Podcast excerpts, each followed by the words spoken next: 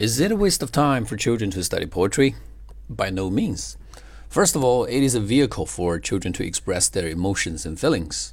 Children's verbal ability is still in the making, and studying poetry unquestionably accelerates that. Besides, they will be able to enjoy the beauty of rhymes and rhythms, which could be the basis for music studies in the future. Above all, Poems inspire children's imagination, through which kids learn to observe the world in a filtered lens, which is more colorful and dreamlike.